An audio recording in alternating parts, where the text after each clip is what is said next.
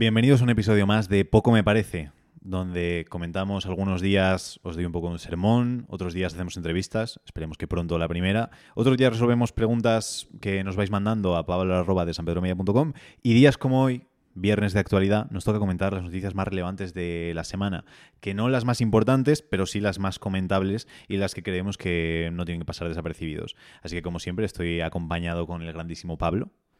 Muy buenas tardes. Yo no sé qué decir. ¿Qué digo? Buenas tardes, día o noche. Nunca sé lo que decir. Digo buenas y ya está, ¿no? Claro, di buenas y ya está. Buenos días, si no que hubiesen madrugado. Vale, perfecto. Pues buenos días, madrugadores. ¿Qué tal? ¿Cómo estás, Javier? ¿Todo bien? Eh, muy bien, con mucha energía. Eh, en el último episodio estaba de no dormir, de currar mucho y hoy me noto más eh, activo. De hecho, tengo que decir que previo a la grabación del podcast, para que sepáis también un poco los intríngulis y el back de, este podcast, Javier estaba antes tocando la guitarra y cantando por, por Saeta.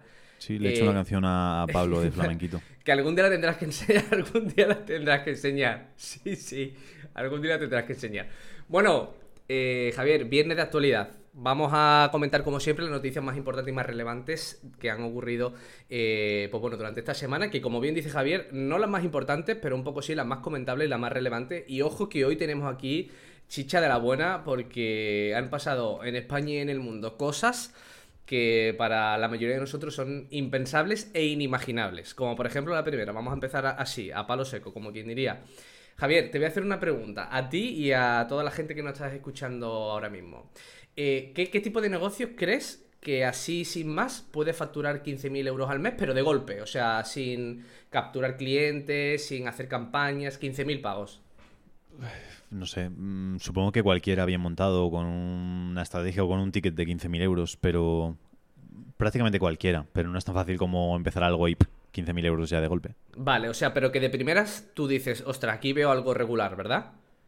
Eh, sí, es decir, es raro empezar un negocio y ya como facturar de golpe 15.000 si todavía no tienes como experiencia, no tienes contactos, no tienes algo. Perfecto, estupendo. Pues te voy a, voy, a dar, voy a dar primero una pista, ¿vale? Tiene que ver con la leche. Vale. Tiene que ver con la eh, leche.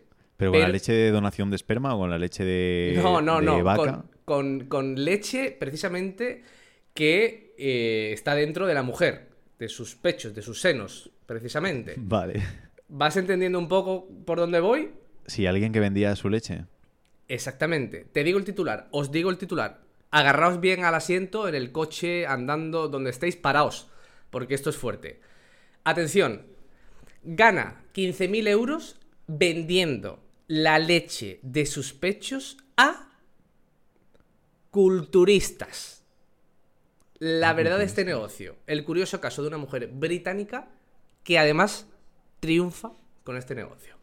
¿Qué te parece? La primera palabra, Javier, abiertamente. Eh, envidia de decir, joder, me gustaría.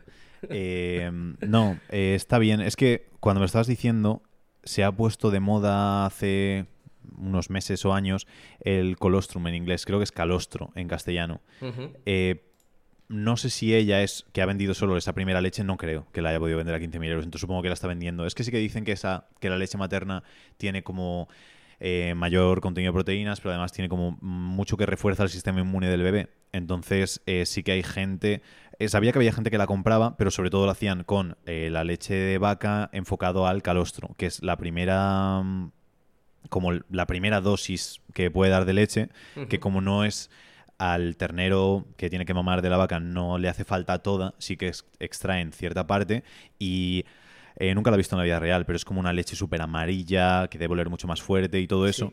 Y se ve que tiene un poder inmunológico súper, súper fuerte. Y a raíz del COVID, tal y cual, eh, ha habido mucha gente que sí que lo ha hecho. Del hecho de decir, Buah, es que bebes esto y es no como si te vacunases, pero que es como para el sistema inmune un boost bastante importante. Y entonces sí que se hacía el negocio. Pero luego sí que sé de gente que vende eso. Bueno, es que me imagino que la chica es atractiva, a lo mejor también, y que a raíz de eso también se tira un poco, pero es que ha habido ejemplos de... Eh, había una chica creo que vendía el agua en la que se bañaba. Eh, otra no sé si vendía los gases que tiraba por un agujero. Eh, que hay gente que compra de todo. Esto quiero que sirva sobre todo para la gente que dice, joder, es que no sé por qué no... Es que están comprándole pedos a otras personas. No me digas que no puedes vender tu servicio, por favor, ¿eh? No, es que a, a buenas. Es que sé que hay gente que vende en aires también. Aire de montaña, no sé qué, no sé cuántos. Y cuando la gente dice, es que no soy capaz de vender mi servicio. Tío, ¿me estás diciendo que alguien es capaz de vender sus pedos y tú no eres capaz de vender tu servicio? Muy No buena. te tomes a broma, Pablo. Es un tema No. serio, por favor. Pero, ¿cómo va a ser un tema serio, tío? Me estás diciendo que gente vende pedos. ¿Cómo, cómo va a ser un tema serio este? No puede ser La gente vende de todo. Es que eh, hay, hay gente que compra de todo y hay gente que vende de Eso todo. sí es verdad, eso sí es verdad. Bueno, vo- voy a dar más detalles, ¿vale? Dicen por aquí, dice por aquí que me ha parecido muy interesante. Dice, em, a ver, un momento que lo tengo por aquí. Dice, claro, pues te explica la historia de la mujer, ¿no? Dice que esta chica, primero que es usuaria de TikTok, ¿eh? Cuenta con más de 76.000 seguidores y dicen por aquí que se está forrando por internet gracias a vender su leche y tal y cual. Vale, perfecto. Pero la cosa dice que el secreto inesperado del éxito de la mujer reside en que la leche materna estaría considerada como un superalimento, debido con lo que tú has dicho a la, a la altísima cantidad de nutrientes que almacena. En teoría, en teoría, ¿vale? Y aquí venimos ya el factor a lo mejor más físico. Para los que lo más... estén escuchando, Pablo está haciendo muchas comillas. ¿eh? En teoría, entre comillas. Sí, exactamente, estoy haciendo en teoría, ayudaría a desarrollar los músculos de una manera mucho más acelerada y sana que otros productos sintéticos. Bueno, esto ya queda aquí un poquito en... Eh, todo lo- Eh, Sabe vender bien. Eh, ¿Sale alguna foto Sí. de ella o algo así? Sale un vídeo en TikTok. A lo mejor ¿Es se lo- se- atractiva? se- normalita. Se, se lo voy a decir a Pedro que lo ponga para que la gente que nos vea en YouTube lo, lo pueda ver. Vale, perfecto. Eh, que es que imagino que eso. Imagino que la que vende el agua en la que se baña y todas estas cosas, ¿La que sea que todo se personas atractivas, como para poder hacerlo. Eh, pero, oye, está bien. Quiero decir, yo cada vez que alguien hace un negocio que funciona, siempre pienso, oye, está dándole a la persona lo que la persona quería. Sí, sí, total. Me parece estupendo. Maravilla. Bueno, pues así hemos empezado hoy este viernes de actualidad, y, pero la cosa no queda aquí. Eso sí, nos vamos un poquito a una noticia. mm, pasamos de Pablo, una cosa, es que Sí. soy un desconocedor del tema. Eh, no sé cuántos meses le puede durar el negocio, si tiene que ir quedándose embarazada para poder mantener ese negocio y demás. A ver, también te digo, 15.000 euros cada servicio tal. Eh, Sí, si son 15.000 al mes, mm, merece la pena quedarte embarazado todo el tiempo. No, pero imagino que dos años o algo así sí que sigan dando leche, pero claro, no sé en qué cantidades. Uf, ¿ves? Otro, eh, un modelo de negocio nuevo, problemas nuevos y Claro, o sea, tú date cuenta que si factura 15.000 euros al mes durante 4 meses o 5 meses de lactancia, no es que no sé cuánto dura este tipo de cosas, ¿vale? Eh, pero claro, ¿y los niños qué hace con ellos? Eh, o les da fórmula, es decir, leche de polvo, o supongo que sacará parte y parte. No, no, me es que- refiero. No me refiero a eso. O sea, me refiero a que si esta mujer se dedica a quedarse embaraza- embarazada para vender leche, los hijos no los querrá. Quiero decir, Bueno, ya. ¿qué, ha- sí, qué hace? Lo puedes ver por ahí. Para, para esa mujer, el cuello de botella es el niño que le sale. Es que, bueno, esto es todo un tema aparte, pero el motivo por el que la gente tiene hijos es como que varía muchísimo. Y hablando con Sí, sí. gente, ha habido gente que yo he conocido que ha dicho, yo he tenido hijos porque no quiero quedarme solo cuando sea mayor. Y ahora mucho de mm, quedarse in vitro y demás, muchas veces por la soledad, de decir, hostia, no quiero estar solo, voy a tener a alguien que me acompañe. Y es lo mismo que hay gente que lo hace con animales, pero hay gente que lo hace con personas, con hijos. No. No sé cuál es el motivo correcto de decir quiero tener un hijo porque sí o porque no, eh, pero hay motivos que digo, ostra, pues no lo sé. Y a veces que carga. Es que no sé si contarlo, porque a lo mejor hay como. No creo que haya polémica. Pero me contaron el otro día una historia eh, de una persona que tuvo un primer hijo con. No sé, una enfermedad, pero una enfermedad de estas en las que no puedes hacer absolutamente nada, eh, ni siquiera te funciona bien el cerebro y estás prácticamente en la cama todo el tiempo. Y entonces tuvieron un segundo hijo ya los años eh, venideros para que pudiese cuidar de- del hermano que estaba mal. Ostras. Y digo, hostia, qué duro pensar, me han tenido para tenerme como de chacha un poco de cuidar del hermano. Que en parte es bonito, pero en parte es como duro. Y no sé, mm, no sé hasta qué punto me gustaría que mis padres me hubiesen tenido por un motivo que no. Pero bueno, da igual, tema aparte. Sí, sí, tem- y tema profundo y aparte extremadamente subjetivo. Eh, pasamos de un tema subjetivo, yo creo que a un tema bastante objetivo. Eh, segunda noticia, no por ello menos importante. A ver, te voy a poner otra vez en situación, tanto a ti como a, a los que nos estáis escuchando. Eh, tú si vivieras en una comunidad de vecinos que tuviera una piscina, ¿vale? Y tú supieras que hay gente que está ocupando el piso o que no paga el piso, ¿tú les dejarías bañarse en la piscina? Eh, no, ¿Vale? Porque en teoría no están pagando ni contribuyendo a eso, ¿de acuerdo? correcto. Pues bien, ojito a esto porque noticia sacada hace horas, resulta que las comunidades de vecinos van a poder vetar la entrada a la piscina los propietarios que son morosos barra ocupas. Se llama Ley Impulso a la Rehabilitación, aprobada definitivamente por el Senado, agiliza la toma de decisiones de la Junta de Propietarios y refuerza la lucha contra los que no pagan las cuotas. Vale. Es que es, un poco de guasa. El, tema de la ocupación en España da para hablar largo y tendido. Pero que haya personas que no estén pagando un servicio, que en este caso es comunitario, como una piscina, que tiene unos costes, que tiene unas limpiezas, que tiene un esto, y que no lo estén pagando y hagan uso de él, pues es molesto. Y no ya solo por el hecho de que lo utilicen, es porque se te queda cara de tonto de pensar, es que porque estoy pagando yo algo para que esta persona lo disfrute cuando podía estar pagándolo también perfectamente. Y es que a mí me pasó en, una de las primeras oficinas que tuve, que era compartida, y era en un edificio, y la mitad del edificio no pagaba los, como los gastos comunes.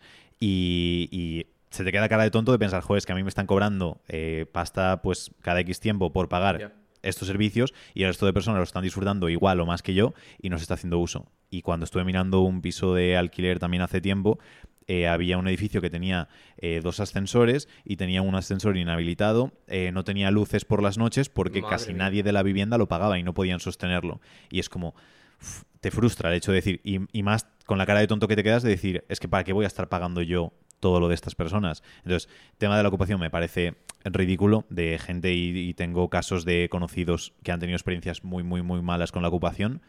También es drama para el que le toca, pero la gran mayoría de los inquilinos son inquilinos estupendos, eh, pero es de guasa. Y el hecho de que encima tengas como que se paseen en la piscina y estén ahí todo a gusto y tomando el sol y bañándose sabiendo que no están pagando nada, pues molesta. Entonces, gracias gobierno por hacer algo eh, en el buen camino. ¿Tú crees, o sea, mm, pues, tú, serías, te sientes en propiedad de, dar tu opinión con respecto a la ocupación en España y sobre todo las leyes que están reformuladas en torno a esto? Porque tú actualmente eres propietario de alguna vivienda. Eh, no. Vale. No, pero mm, eh, me parece, es decir, yo entiendo el modelo ideal o, esa idea de decir, fuera, hay personas que no se pueden permitir un alquiler y hay personas que tienen...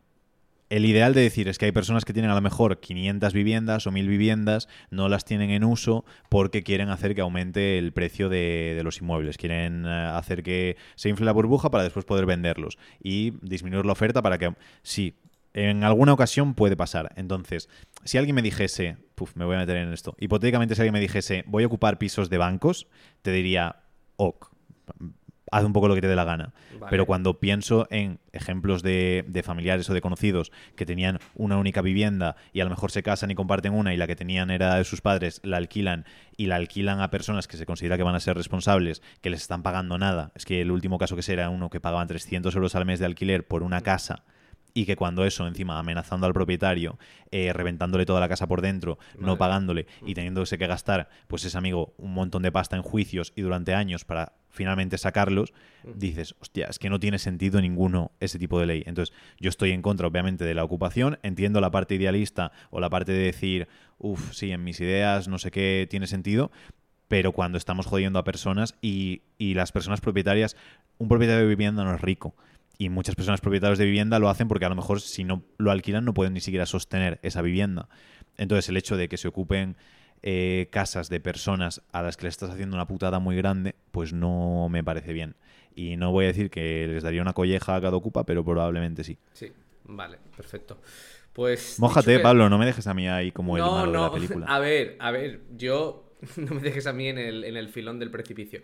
A ver, yo tengo una opinión muy similar a la tuya. O sea, yo, yo soy muy partidario, por ejemplo, de que, claro, si un banco tiene unas determinadas propiedades para mm, la inflación y para todo este tipo de cuestiones y después hay gente verdaderamente necesitada, pero para mí es que el ser humano es muy complejo y, yo siempre soy del dicho, ¿no? Si, si das la mano te cogen en el brazo.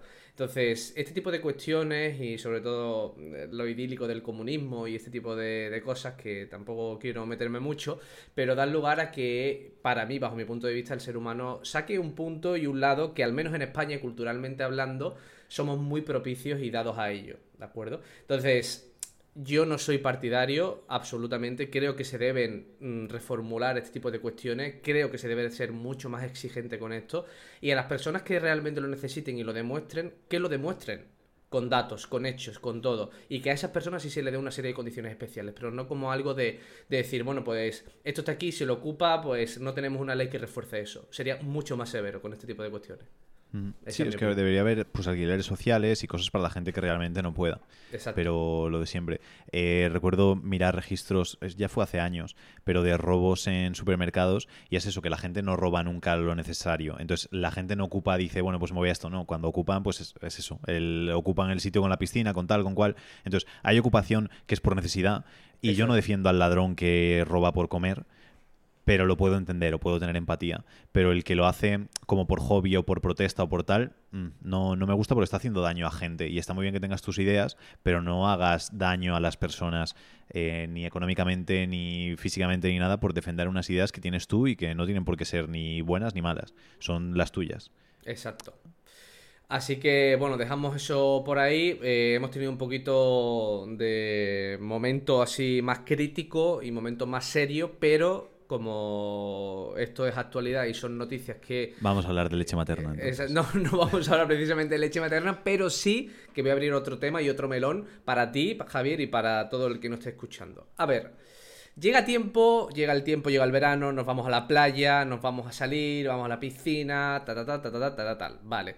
En este momento es un momento en el que nos exhibimos o nos damos a conocer, no solo como personas, sino también con nuestro cuerpo. ¿Qué quiero decir con esto? ¿Tú crees, Javier, y a todos los que nos escucháis, cuando vosotros vais a la playa y os quitáis la camiseta y os quedáis como Dios os trajo al mundo, ¿alguna vez has sentido vergüenza con el hecho de decir, ostras, mm, yo por mí me pondría la camiseta mejor? No, sí, cuando era más joven, que estaba más gordo, obviamente sí. No, no era algo que me gustase. Era como bastante vergonzoso y era como, "Uf, si puedo evitarlo, mejor. Y me decían, plan, no sé qué, piscina o playa o tal. Uf, es que me pilla ocupado. Vale, perfecto. Pues te digo, Javier, que si, si es tu caso, que lo has tenido, que a mí también me ha pasado y supongo que a muchos de los que nos están escuchando le ha pasado, tranquilos porque no estamos solos. Nada más y nada menos que el 82% de los españoles se avergüenza, literalmente, de su cuerpo al ir a la playa o la piscina. Uf, muchos ¿Cómo- millones de gente. ¿eh? ¿Cómo te quedas? Eh, me parece una cifra muy alta, pero me imaginaba que fuese una cifra bastante alta. Pero que no me sorprende para nada, ¿eh? Del hecho. Piensa que ahora nos están educando para que intentemos creernos cosas que dices es que es imposible de creer, es que eh, no hay. Y nos están haciendo intentar creer de decir, no, es que cualquier cuerpo es bonito, tal y cual. Yo, bueno, es que pegué mucho el estirón y luego de pesas y todo, pero tengo estrías en los brazos, en los hombros, en la espalda. No es bonito, ¿vale? No es, quiero decir, no es algo que digas, joder, una barriga colgante no es bonita. Eh, es mucho más bonito un cuerpo, pues, más eh, delgado, más en forma, más cuidado, más todo. Es que todo lo que provoca, es que eh, lo mismo, también, no tengo mucho, pero he visto casos de gente con mucho más. Pero cuando estás más gordo también te roza más la piel, se te oscurece. Es que es normal, no, no es bonito. Y te están vendiendo el hecho de decir, no, es que puedes pesar 300 kilos y eres tan bello como cualquier persona. Todos los cuerpos son bonitos, todo tal, todo cual. No, un cuerpo sano es bonito, un cuerpo que... eh, eso, que transmite esa salud es bonito. El cuerpo que no lo transmite, pues no lo es tanto. Voy a poner un mal ejemplo, ¿vale? No me lo tengáis en cuenta. Venga. Pero igual que una persona cuando está muy enferma a nivel terminal, no lo miras y dices, joder, qué cuerpo más bonito tiene. Es una putada lo que le está pasando, pero no lo miras y dices eso. Entonces, un cuerpo con un peso súper excesivo, pues tampoco es un cuerpo bonito porque no es un cuerpo sano y no nos transmite esa parte. Igual que cualquier cosa que nos pueda a nosotros denotar eso. Hay enfermedades que te ponen la piel amarilla. La piel amarilla para nosotros no es atractiva porque denota una enfermedad. Igual que si alguien se pone de algún color extraño. No lo puedes encontrar atractivo porque no denota esa salud. ¿Qué pasa? Que nos están vendiendo el hecho de decir, no, es que todo es bonito, todo es sano, da igual lo que tengas, eh, hay que aprender a que te aceptes y te gustes todo. Entonces tú te intentas creer esa dinámica, pero te das cuenta que no. Cuando llegas Pero- a la parte real dices, sí, yo en Instagram comparto y digo, Buah, es todo muy bonito, muy guay, muy tal, pero luego cuando llega la vida real dices, "Mm, no me apetece. O me voy a acostar con mi pareja con las luces apagadas. Porque prefiero no mirarme. O prefiero que no me mire. Y ahí es cuando tenemos que ser sinceros con nosotros mismos y pensar, vale, lo que me dicen que me tengo que cre- creer es algo, lo que hablamos siempre de las creencias, es una creencia que me es útil, después yo me la creo realmente, o simplemente aunque haya 400.000 impactos de personas que nos están diciendo que esto es así, realmente no es así. Nos llevan diciendo años el hecho de, no, ser gordo es sano, que uno, no es, obviamente hay niveles y ser excesivamente flaco obviamente tampoco es sano, pero ser gordo es sano, ser gordo es bonito, ser... Eh, no, lo siento mucho. Hay gustos y hay personas a las que sí que les pueden, se pueden sentir atraídos por ese tipo de perfil, pero no es lo normal. Y la última vez que comenté algo al respecto hubo polémica en mi Instagram y dije, vamos a hacer una encuesta para que la gente lo comente. Y dije, ¿qué es más atractivo? ¿Un cuerpo en forma? ¿Un cuerpo con mucho sobrepeso? ¿O es irrelevante? Alguna persona votó que es irrelevante, Nada, un 1% votó que el cuerpo gordo es más atractivo y el 90 y pico por ciento de personas votaron que un cuerpo en forma, un cuerpo sano es mucho más eh, saludable. Y es que cuando vas a buscar cualquier cosa, un empleado, una pareja, un amigo, un lo que sea, te vas a centrar en eso. Luego tiene la putada la persona que se enferma. Pues vale, pues asumes que se ha enfermado y que sigue siendo la misma persona. Pero cuesta mucho más encontrar el atractivo en alguien que no está saludable. Y Cuesta esfuerzo ser saludable, por eso tampoco nos lo dicen, pero se está mucho mejor siendo sano. Os lo digo yo, como es gordo, es mucho más sano un cuerpo delgado. Y te vas a encontrar mucho mejor. Ya te digo, te lo digo por propia experiencia de cuando estás más sano, incluso ahora cuando cojo más peso, que yo puedo coger 10, 15 kilos muy rápido, me cuesta mucho más respirar, descanso mucho mejor, estoy mucho más eh, fatigado. Y en parte es por lo que creo que nos están llevando hacia ese punto, porque cuando estás sano estás mucho, no más violento, pero sí que más agresivo, aguantas mucho menos, eres capaz de esforzarte mucho más, de progresar mucho más, quieres todo eso. Entonces, el físico es muy importante y cuando te sientes bien y te encuentras a gusto contigo mismo, pues pasa alguna putada y sales a la calle y dices, oye, y me quejo por esto. Si me da vergüenza salir a la calle por cómo me veo físicamente, pues ya obviamente ni siquiera me voy a poner delante de un foco, ni voy a hablar a cámara, ni le voy a decir absolutamente nada. Me voy a quedar así escondidito en mi guarida sin decir nada y ya está. Y luego va a haber personas que sí, que tengan el sobrepeso, se sientan súper sanas, súper a gusto y de verdad se encanten y, y se gusten. Yo les diría, prueba la otra parte. Y si ves que no, sin problema. Pero por lo menos en mi caso y en los casos de... No encontraba a nadie, nunca jamás, que haya estado con sobrepeso, haya adelgazado y haya dicho, mm, no, pues estaba mejor con sobrepeso. Nunca jamás me encontré a nadie. Y a lo mejor hay alguien en el mundo y me encantaría hablar con él para ver un poco su punto de vista. Pero nunca jamás me he encontrado con nadie que haya perdido peso cuando tenía esa sobrecarga, ese sobrepeso, y haya dicho, hostia, pues estaba mejor con los 30 kilos encima. Pues te, voy a dar un dato simplemente para terminar con la noticia, porque dice además que el 43% de los españoles les influye la presión social o lo que opine su entorno de su físico a la llegada del verano. Pero la cosa no queda ahí. En el caso de las mujeres menores de 30 años, la cifra aumenta hasta el 92%. Escalofriante, de verdad. Sí, y aquí mucha gente dirá, joder, pues qué asco de gente que, que hacen bullying a la gente por su aspecto, por todo, por tal. Eh, obviamente sí, no hay que ser malo con la gente, pero eh, tenemos que dejar de engañarnos. Es decir, tenemos que ser conscientes de eso, de ver hacia dónde nos lleva una corriente de pensamiento y hacia dónde nos lleva la otra. Y, ya os digo, buscad a cualquier persona que haya tenido sobrepeso y ahora no esté y comentadlo con, con, ellos. Y lo más normal es que os digan, oye, pues mucho mejor. Y sí que te lo recomiendo. Y no es tan difícil si hacemos las cosas medio bien. Es decir, el problema es que la gente piensa, hostia, es que es muy complicado mantener el peso es difícil si hacemos lo que nos dicen. Si nos dicen, no, tienes que comer grillos, tienes que eh, no comer carne, tienes que comer todo esto. Mira las Frankfurt veganas estas de no sé qué. Comiendo mierda y comiendo como te recomiendan que comiende, comas, ya te digo que es muy difícil el hecho de, de, hacerlo. Comiendo de manera natural, tranquila, normal, como han hecho nuestros abuelos, nuestros bisabuelos y todo esto, haciendo comidas normales, no es difícil. Moviendo el culo y haciendo una vida activa no es difícil. El problema es estar comiendo mierda, comiendo procesados, comiendo aceites vegetales y toda esta porquería y encima quedándote en casa jugando al Fortnite o a lo que sea o chateando todo el día sin moverte, pues sí, obviamente así es difícil mantenerlo. Pero merece la pena, está todo el mundo mucho mejor y tienes que preguntarte por qué pues las instrucciones, el tal y cual, me están llevando hacia el lugar contrario, hacia donde me está comentando ahora Javier y Pablo, por ejemplo. Y ya te digo que porque notas ese cambio, porque aguantas mucho menos cuando estás en forma, porque te quejas mucho más, o te quejas o intentas trabajar para repetir las situaciones mucho más que cuando, cuando estás mucho más dócil y mucho más alicaído. Perfecto, estupendo. Es un tema además que tenías ganas de explayarte, ¿verdad? O sea... Vaya chapa os he dado, ¿eh? Vaya chapas acabas de dar. no, pero sí, justo el reel que vi tú yo el otro día era eso, de decir, hostia, es que voy al gimnasio porque me siento de puta madre, porque me ayuda muchísimo a, sentirme bien. A estar conmigo mismo bien y luego lo aplicas a otro... Que la gente que solemos ser disciplinada, después esa disciplina va también a otros aspectos de la vida. Pero bueno, Correcto. Seguimos con más noticias. Eh, Javier, tengo una noticia de Pedro, de Pedro Sánchez, pero simplemente comentarte que sigue en la línea, tampoco quiero comentar nada al respecto porque... ¿En qué línea, Pablo? En la línea, sigue en la línea. ¿Pero Eh, qué, no, qué es la no, línea? no, no, no me hagas tirar de la lengua, ¿eh? No me tires de la lengua. Voy a, pa- ¿Te has hecho voy un a facha, pasar... eh, Pablo? ¿Te has hecho un facha? No, no estoy hecho un facha. Simplemente, bueno, tengo mis discrepancias. Pero bueno, ya otro día si quieres hablaremos de esto. Pero Pues nos gracias, vamos, Antonio. no- no- nos vamos de España, nos vamos a Francia. ¿Por qué? Porque sobre todo Francia y a nivel deporte. ¿Qué es lo que ha pasado? Hay un deportista español que hace poco ha conseguido algo muy, muy, muy top. Creo que fue el número 14 de Roland Garros, creo que fue Rafa Nadal.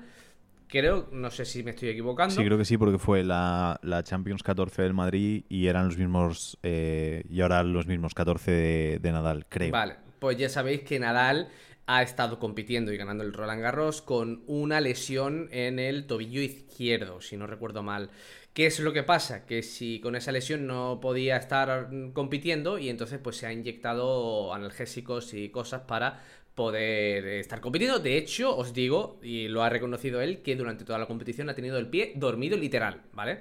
Entonces, el ciclismo francés ha arremetido duramente contra Nadal por sus inyecciones. Y ¿Has dicen... dicho el, ciclismo francés? Sí, sí, sí, ciclismo pone. Vale, vale, vale. ¿Por qué? Porque dicen, si estás enfermo o lesionado, no compites. ¿Qué te parece? Eh, franceses franceseando. Eh, no, es que creo que con Nadal siempre han tenido un poco de pique ahí los franceses y se han metido mucho con él. Eh, es una otra manera de llorar. Si te gana un tío lesionado, eh, pues míratelo, progresa y mejora. Eh, al final todo el mundo va a utilizar mm, los métodos que toquen y luego si quiere sacar los huevos grandes que tiene para decir, oye, pues cojo y, y entreno, aunque a lo mejor no sería lo más normal, pues se le da. Lo hablaba otro día con mi entrenador de boxeo, que mm, le dije eso, dije, hostia, no sabía que había se peleaban tan pocas veces en, ah, En al año, año. los boxeadores y me dice que a lo mejor hacen una, dos, tres, Claro. algún flipado. Dice, pero antes hacían seis, ocho, diez al año, en muchísimos y a lo mejor dos el mismo mes y de todo, que le daban muchísima caña. Dice, me habló de un boxeador que hizo un combate con la mano rota. Dice, antes a tope, dice, ahora ya es como, no, no, todo esto y con recuperación y con tal y con cual. Y yo lo veo genial, el que quiere ir por un camino, que vaya por un camino, el que quiere ir por el otro, por el otro. Es que pasa mucho con el emprendimiento, cuando eh, alguien eso se queja de, no, es que tal, es que eh, no puedo eh, tener una vida equilibrada y no sé cuánto, es que yo quiero trabajar tres horas y hacer tal. Es que te está adelantando por la derecha este otro porque está haciendo 10, 12, 15. Al final estás compitiendo. En empresa compites, en deporte compites, en todo compites. Si hay otra persona que le va a dedicar más esfuerzo que tú, pues mm, destacará más probablemente en esa parte. Y a lo mejor tú le dedicas ese tiempo a otra cosa. Y a lo mejor los ciclistas han estado leyendo literatura mientras, pues van a saber más de literatura que Nadal. Pero Nadal se ha llevado el Roland Garros. Vaya frase para terminar, ¿eh? Pero Nadal se ha llevado el Roland Garros. ¡Pum! Me parece súper acertado. Pero bueno, eh, yo no sé si lo sabías, pero lo, lo- comento un poco por aquí con el tema del boxeo, que bueno, sé que mucho que no escucháis, pues superáis la treintena. Eh, hubo un boxeador que no, no es que estuviera con la mano rota, sino que se puso eh, yeso y endurecedor en el guante y de hecho mató a un boxeador por eso. Y Sí, bueno, fue- eso es ilegal. Se supone que Sí, te sí. tocan los guantes y todo Exacto, como para a ver que partir está de ahí eh, ya empezaron a tocar guantes y demás, pero simplemente era como hecho de anecdótico de que no solo la gente, pues bueno, hace cosas para poder competir mejor, sino que también hay tramposos por aquí que juegan con la vida de los demás. Que, Claro, es que es, como el dopaje. Yo estoy súper en contra del dopaje. Y el dopaje, eh, siempre digo el mismo ejemplo de ciclismo, que decía uno, es que tú cuando te dopas, yo nunca eh, me he dopado a nivel, sería como a nivel culturismo, como lo único que esto, pero nunca he utilizado eso. Pero cuando he hablado con gente o cuando he visto progresos de gente, debe ser una locura. Es decir, de multiplicar todo por no sé cuántas veces. Y eh, contaba un ciclista y decía, cuando pillan a uno que queda en media tabla de ciclismo dopado, piensa que llevarán todos los demás para que se haya quedado en, en media tabla. Entonces sí que es cierto que hay mucho tramposo en eso y yo no lo veo bien.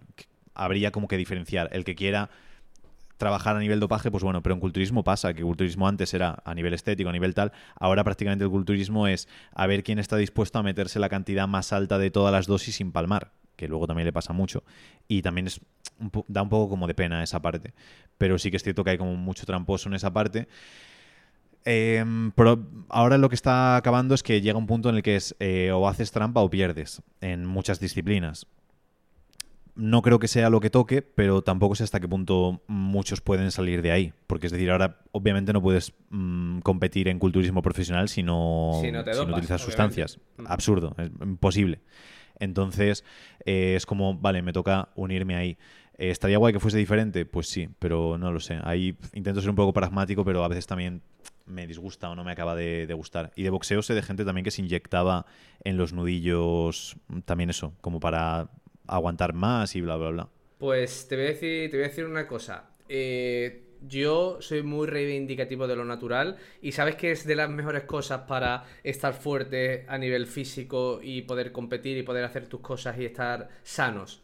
Uh, La leche lo- materna. No, bueno, aparte, sino los bocadillos de jamón. O sea, ¿hay algo mejor que un bocadillo de jamón? El Para- un bocata de grillos. Bueno, un bocata de grillos, eso se lo dejamos para esta gente que quiere comérselo, pero para Pa' mí, garzón. el a garzón, exactamente. El bocata de jamón es de las cosas mm, más L- increíbles. ¿Lo Sí, tomas sí. con tomate y aceite o eres de los que haces solo con aceite un, y sal? Un poquito de aceite y un poquito de sal, exactamente. Sin sí. tomate. Sin tomate, no, no, sin Uf, tomate. yo es que soy muy fan del tomate, excepto en invierno, además, que el tomate si es una mierda tampoco me acaba. Exactamente. Pues te digo, que nos quieren quitar, o sea, ya estamos con el precio de la gasolina, que estamos con la inflación, que estamos con tal. O sea, son, todos son quejas y normal, porque estamos ya todo un poquito ya con cargados. Dicen que se elimina el bocata de jamón de tu dieta. O sea, como que nos recomiendan eliminar el bocata de jamón de nuestra dieta y luego aparte te dicen cuatro alternativas para poder subsanar este tipo Lo de primero, cosas. Pablo, ¿a ti te sorprende esto? No. Digo, es que a mí no me sorprende nada. Yo sé que todo lo bueno lo van a ir quitando y que al final va a ir tocando. Me parece brutal que le haya pasado al jamón cuando en España es como el santo grial de, de todo el mundo. Que siempre he dicho, el jamón es, es un buen alimento, está bien. Eh, no es a lo mejor el super mega ultra mejor, pero es un muy muy buen alimento y muchísimo mejor que lo que come la mayoría de las personas. Por Pero no me sorprende que lo quiten, obviamente. Eh, cuéntame alternativas. Bueno, dicen aquí, a ver, vo- voy a leer un poquito. Dice, el bocadillo de jamón, por supuesto, es uno de los alimentos más típicos a la hora de la merienda, dicen aquí, ¿no? Pero los expertos recomiendan que lo evitemos por salud. Ojo a esto, vale. Entonces, Y, mi- y me imagino que no es por el pan, que es por el jamón. Claro, a ver, a ver. Dicen por aquí, estoy leyendo conforme voy leyendo.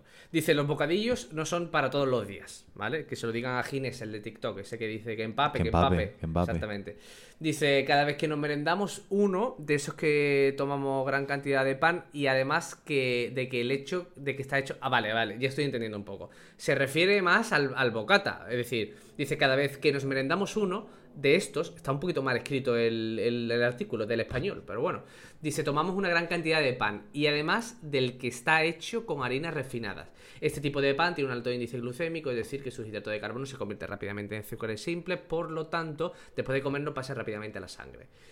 Bueno, pues eh, lo que nos recomiendan aquí es eh, cambiar el Ah, pan. vale, estoy leyendo. Además deberíamos rellenarlo con alguna proteína saludable, como el humus de garbanzos. Sí, o las sin más. O sea, no, no es tanta la crítica al jamón, sino al bocadillo. Qué No mal, sé, ¿eh? y, algo, y algo de verdura o fruta, como el tomate o las espinacas. No, no, aquí te están diciendo que eh, además rellenarlo, es decir, que lo hagas con pan integral y que además lo rellenes con alguna proteína saludable. Un bocata de espinacas, por ejemplo. Perfecto. Es una maravilla. Vale, que el jamón serrano es por desgracia una carne procesada y por tanto se relaciona con el aumento del riesgo de padecer cáncer de colon. ¿Desde cuándo el madre jamón mía. es carne procesada? Es carne curada, no procesada. Procesada es el fiambre Es el de de pavo por ejemplo, exacto. o el choped, que sí que te recomendarán comer y que lleva un 30% de carne y el resto es proteína de soja y fécula de patata y no sé qué, no sé cuántos. En fin, Ay, Javier, Sí, que poco decir- me parece lo que estamos aguantando. Poco me parece. Eh, que sigáis comiendo jamón, que está muy bueno, con tomatito, con lo que queráis. Eh, la fruta, es decir, lo veo bien, es decir, fruta hay que comer.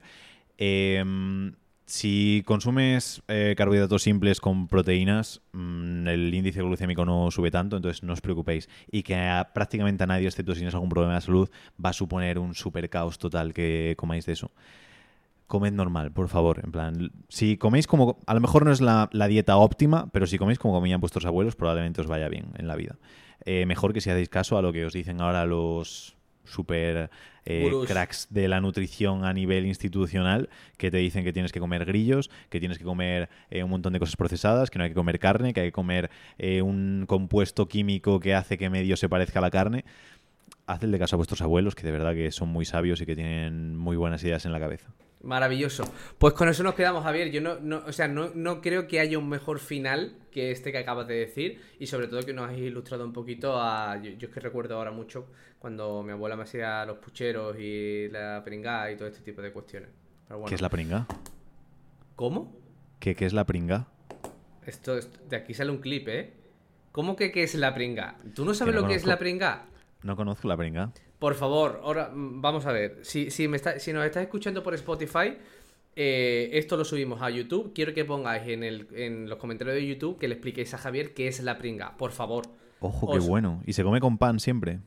¿O no? Qué insulto esto, ¿eh? O sea, ahora como andaluz me estoy sintiendo insultado, ¿eh? De verdad. No, no se lo voy a explicar. Que se informe él. Que se informe él. No se lo voy a Oh, se explicar. desmenuzan se- y se pringan con trozos de pan para tomarlo como un segundo plato. Ojo. bueno, que acabo de descubrir la pringa. A ver, sí, claro, sí, si tú me hablas a mí de, de qué, ¿de qué me puedes tú hablar a mí? No, es que de la paella valenciana. Bueno, del botillo, del botillo de, del norte. ¿El botillo, sabes? El botillo del norte, ¿qué es eso? ¿Controlas? No. Es el estómago del cerdo. Sí. Lo rellenan con carne adobada como si fuese una especie de chorizo y se cuece.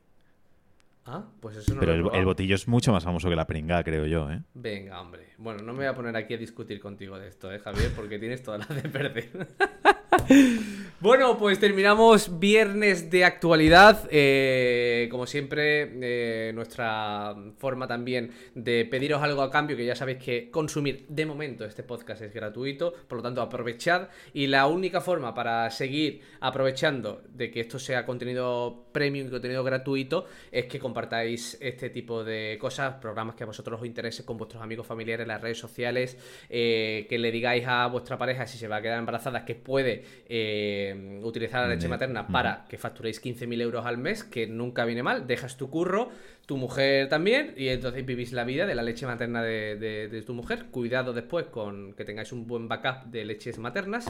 Y, y por mi parte nada más, Javier. No sé O hacer una granja, una granja de mujeres que estén ahí todo el día ordeñando. Eh, sí, y lo mismo. Y la parte buena, es decir, esa es la parte graciosa. La parte buena es que si conseguimos, si conseguimos que con este podcast alguien diga, oye, pues me voy a pasar un poco más a la vida saludable, voy a dejar los grillos Exacto. y voy a apuntarme al gimnasio. eh, y pierde peso y se encuentra mejor consigo mismo, para mí será un súper éxito de- del podcast. Entonces, lo dicho, al final es compartir para si te resuena contigo, si dices, joder, me molaría que más personas escuchasen este tipo de, de contenido, que tuviesen estas ideas, que abogasen un poco por, por la mejora personal, por seguir progresando, por seguir apoyando a otros para que sigan progresando, que está bien compartirlo, porque así hacemos un mundo un poquito mejor, Pues sí. con Pues menos nada. brillo y con más jamón. Absolutamente, así nos despedimos. Menos grillos y más jamón. Hasta la próxima. Un abrazo, Pablo, un saludo a todos. Adiós.